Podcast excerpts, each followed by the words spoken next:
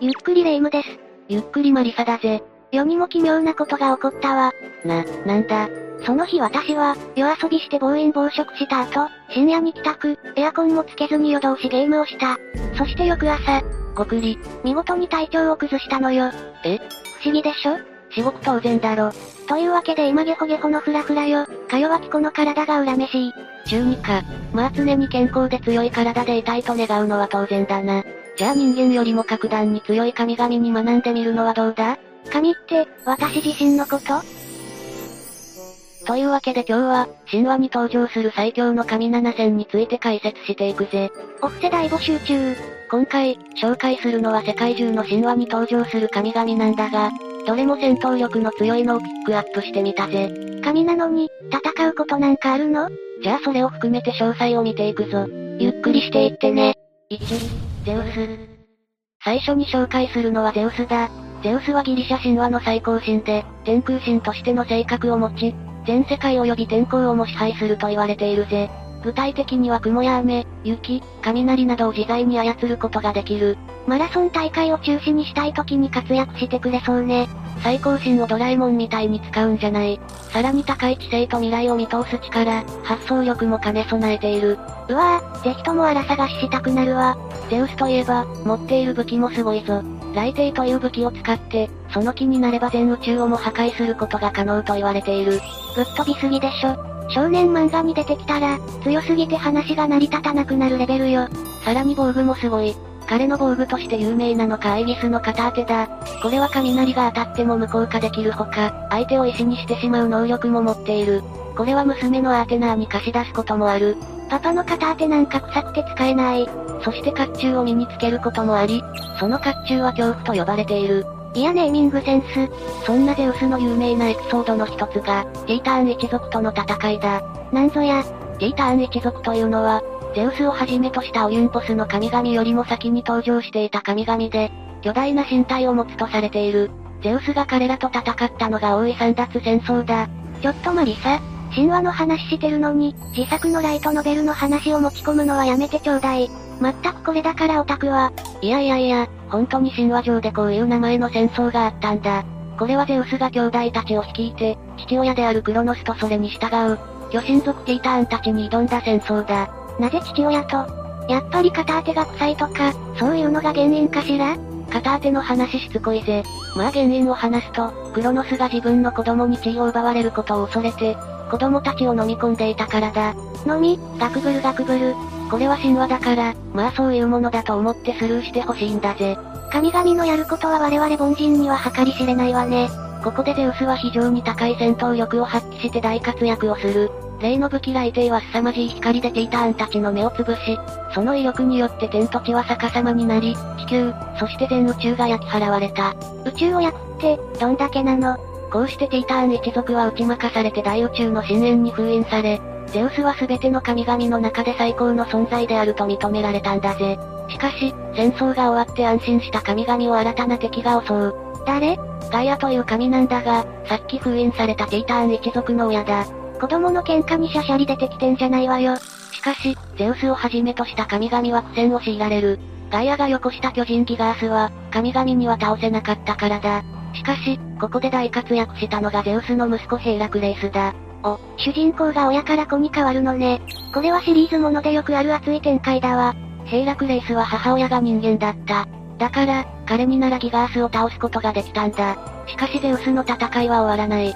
ガイアが逆恨みして、大巨人ジューポーンをけしかけてきたんだ。ここでもゼウスはアダマスの大釜を使ってこの大巨人と戦い、苦難の末勝利し、巨人を大宇宙の深淵に放り込んで、ついに宇宙には平和がもたらされたというわけだ。大宇宙をゴミ箱感覚で使わないでほしいわ。まあそんなこんなで大活躍のゼウスなんだが欠点もあってな。怒りっぽいとか？女癖が悪いんだ。まず正式な結婚だけでも、通算で3人と行っている。さっき出てきたアーテナーの母となった知恵の女神メイピスや、掟の女神テミス、神々の女王ヘイラーだ。ゼウスはヘイラーを、まだテミスとの結婚中に格好に化けて襲ったところ、おい、ヘイラーは交わる条件として結婚を迫る。ゼウスは仕方なくテミスと離婚して、ヘイラーと結婚したというわけだ。何してんのよ。まあこの、多くの女神や人間と交わったというのは、古代ギリシャ人たちが、自分たちは神々の子孫であると主張したいがため、ゼウスをそれぞれの祖先に結びつけたとも言われているな。そんな自分たちに箔をつけるために、神のクズエピソード作らないでほしいわ。2、タルタロス。次に紹介するのはタルタロスだ。ギリシャ神話における最初の神であるカオスの子で、このタルタロスは奈落の神、あるいは奈落そのものであるとも言われている。実はさっきのゼウスの話にも登場していてな。あれ、そんなのいた？ゼウスが敵であるティーターン一族とか、大巨人ジューポーンを放り込んだ、大宇宙の深淵がこのタルタロスだ。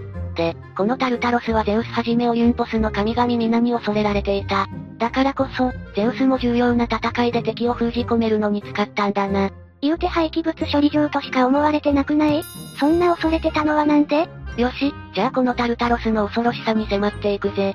タルタロスはそもそも、地底よりも奥底にある暗黒の世界のことで、重罪人を落として封じ込める場所だった。沖ノ島みたいな感じかしら？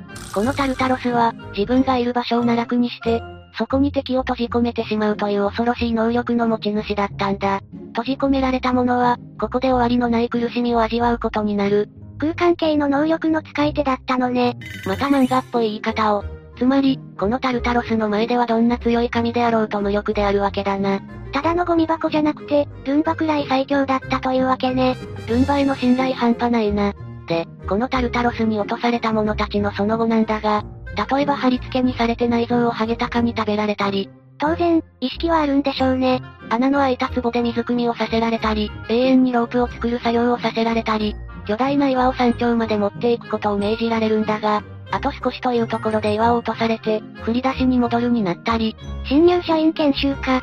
そういうことやってるブラック企業、ありそうで怖いわ。まあそんなこんなで、ゼウスにさえ恐れられていたというわけだな。3、トール。次に紹介するのはトールだぜ。トールはオーディンと並んで、北欧神話最強の神と言われている。雷を司る神だぜ。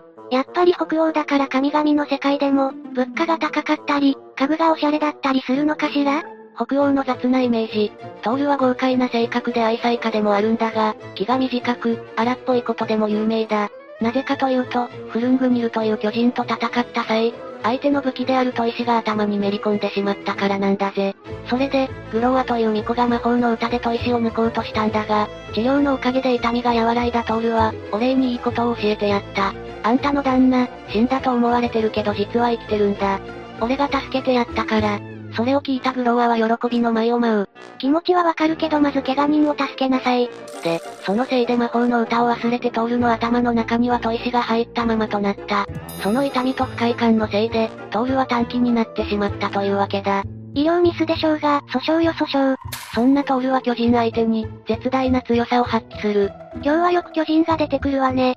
それほどトールは強く、神々の国アースガルズの総力を挙げて対抗しても、トールにはかなわなかったと言われているな。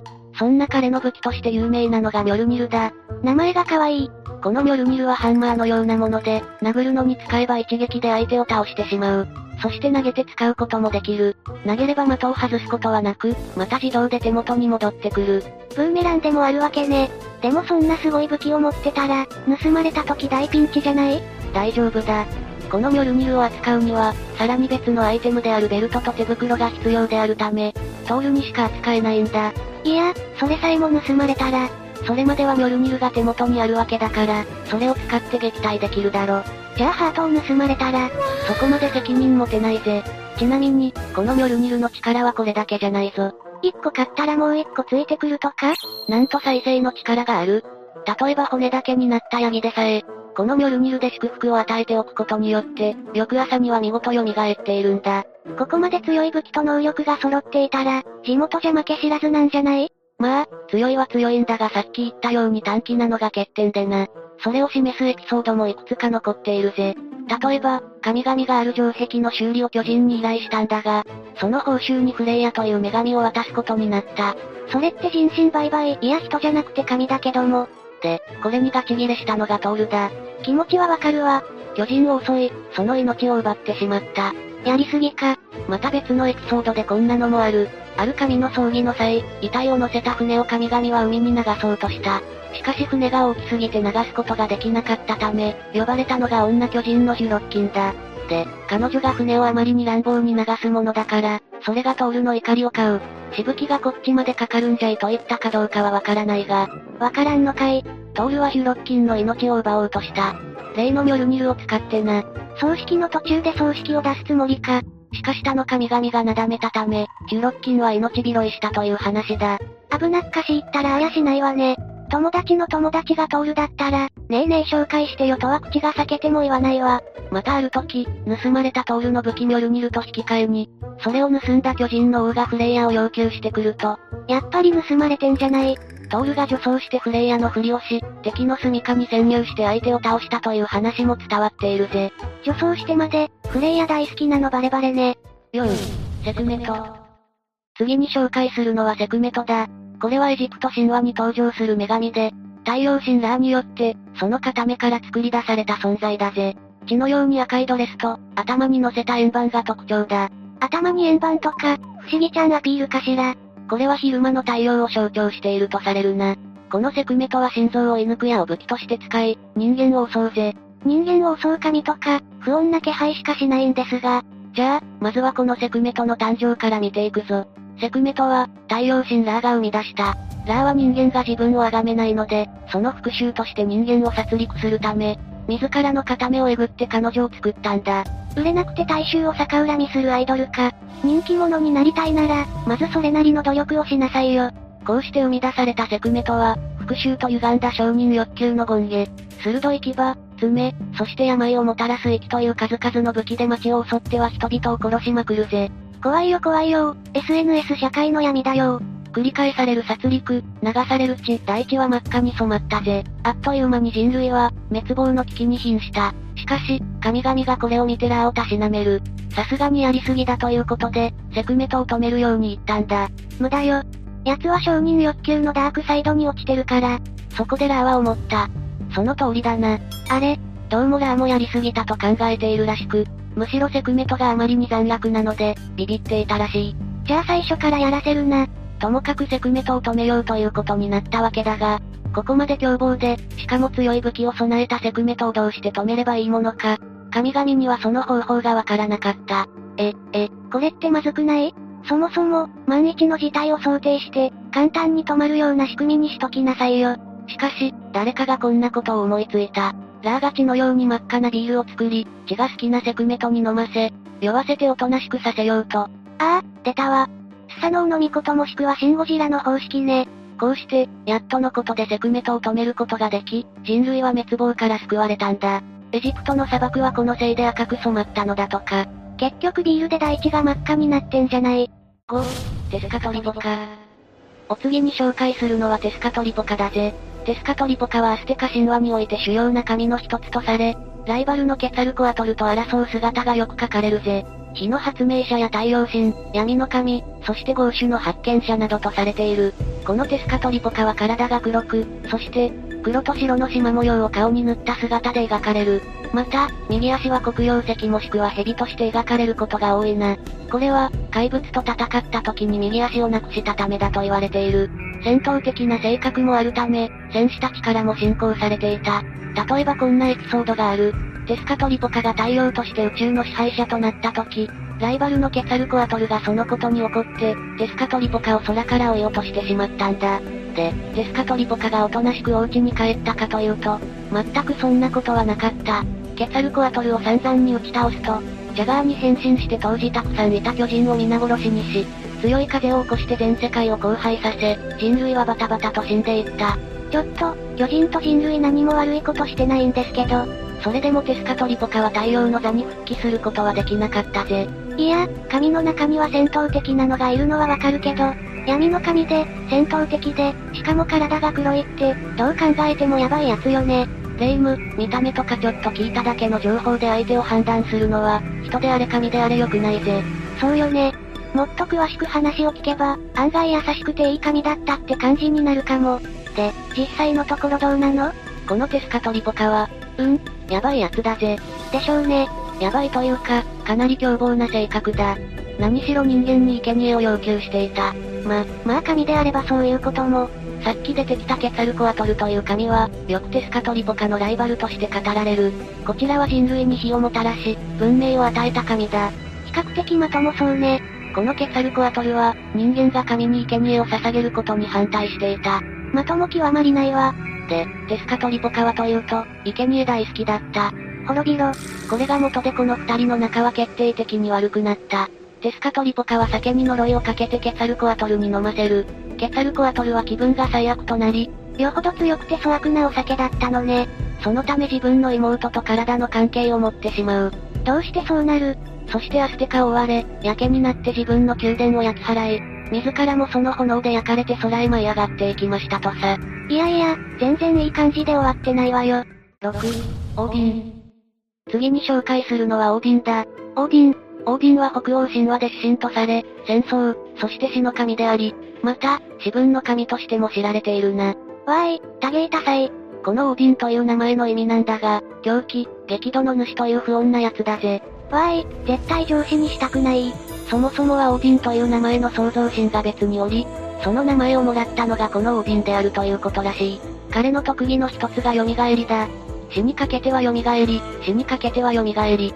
ちょ、蘇りができる設定とか子供の教育に良くないでしょ。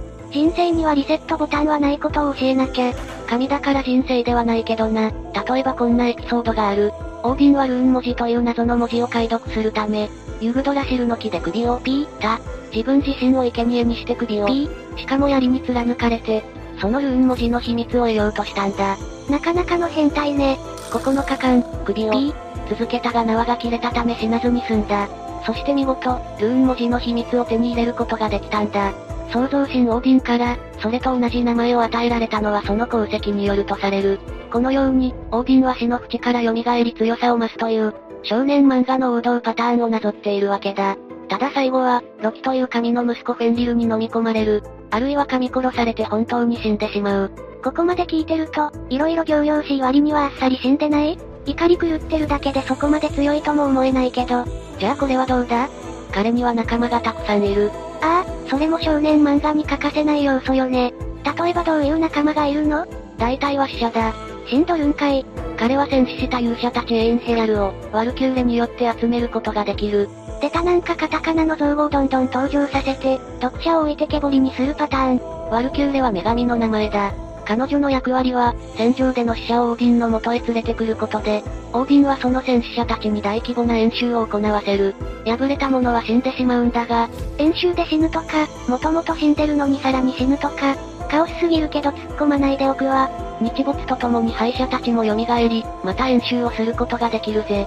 だから人生にリセットボタンは、それからペットたちもすごい。ワンちゃんとかかしら？まずは8本足の馬であるスレイプにいる。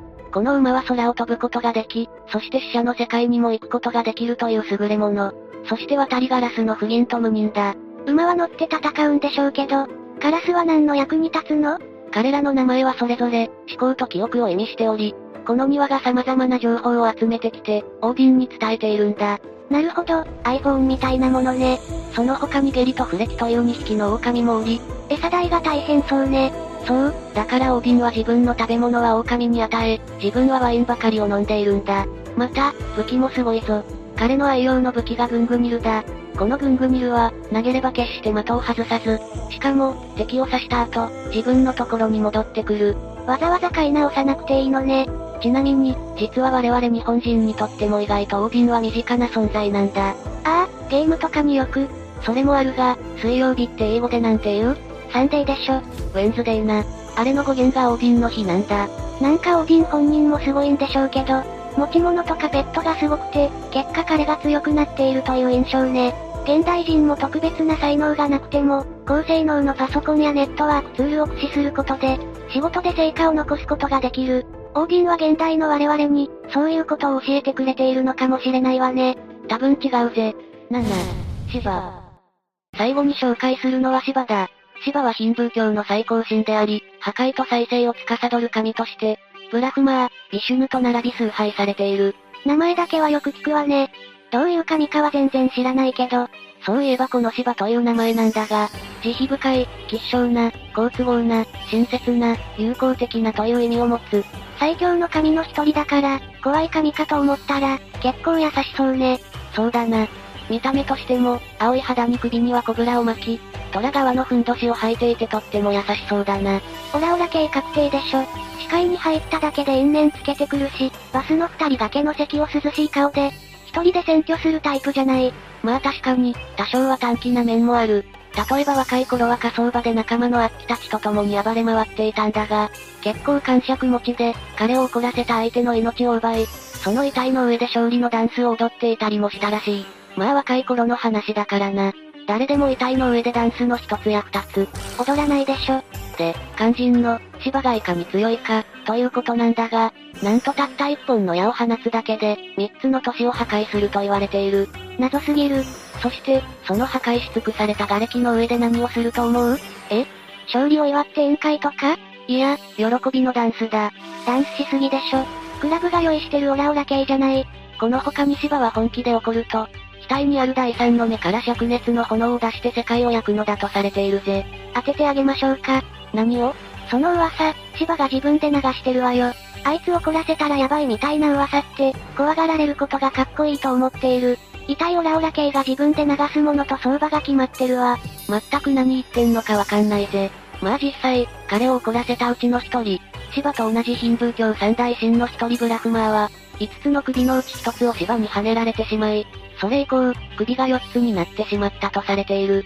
わあ、まだ4つもあるから安心。じゃないわよ。喧嘩の度に首跳ねられてたらたまったもんじゃないわ。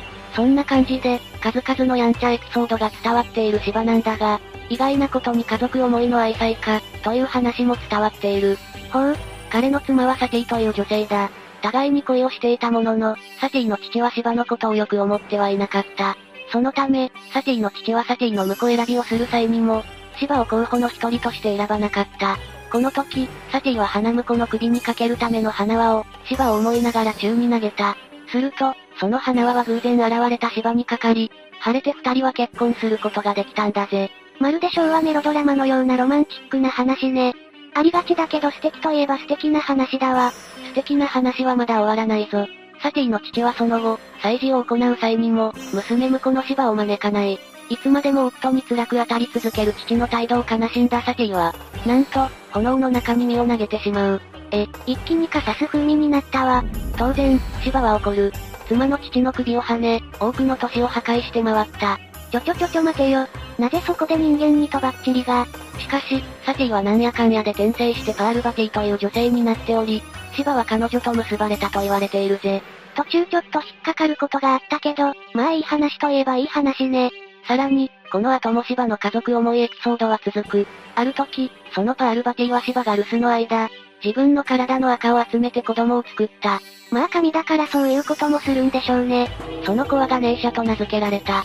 パールバティは自分が水浴びをする間、見張りをするようガネーシャに言ったんだが、ガネーシャはそこへ帰ってきた芝が自分の父親であるとは知らなかったため、芝を追い返そうとしてしまう。お芝ももちろん、それが息子であることも知らないぜ。